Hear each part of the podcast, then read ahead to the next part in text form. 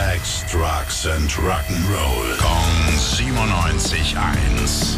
Rock News. Und einen wunderschönen guten Morgen, mein lieber Tim. Was hast du ausgegraben? Was hast du recherchiert? Es geht um Carlos Santana. Da gibt es gerade ein paar Sorgen um ihn. Er hat nämlich gestern ein Konzert gespielt in den USA, in der Nähe ja. von Detroit. Und äh, mitten im Set hat er gerade einen Song angesagt, ging los. Auf einmal ist er zur Seite gegangen, hat sich hingesetzt und dann musste die Show abgebrochen werden. Ach du Sofort medizinische Hilfe, da 20 Minuten behandelt und dann wurde er letzten Endes sogar in die Notaufnahme gebracht. Meine Im- Güte, was ist denn da im, los? im Krankenhaus in der Nähe, Mensch? ja. Und heute Morgen kam dann so ein bisschen Entwarnung, lag wohl nur dran, dehydriert, war schweineheiß wohl ähm, auf der Bühne da und so eine Art Hitzeschlag, sollte ihm bald wieder besser gehen, aber im Dezember wurde er auch, äh, hat er einen Eingriff am Herzen gehabt, ne? Deswegen macht man sich da schon ein paar mehr Sorgen. Mhm. Oh ja. Ist halt auch 74, der gute Mann, ne? Ja, genau. In, in 14 Tagen hat er Geburtstag übrigens. Dann wird er, wenn so, er jetzt 74 ist, ab 75. 20. Juli.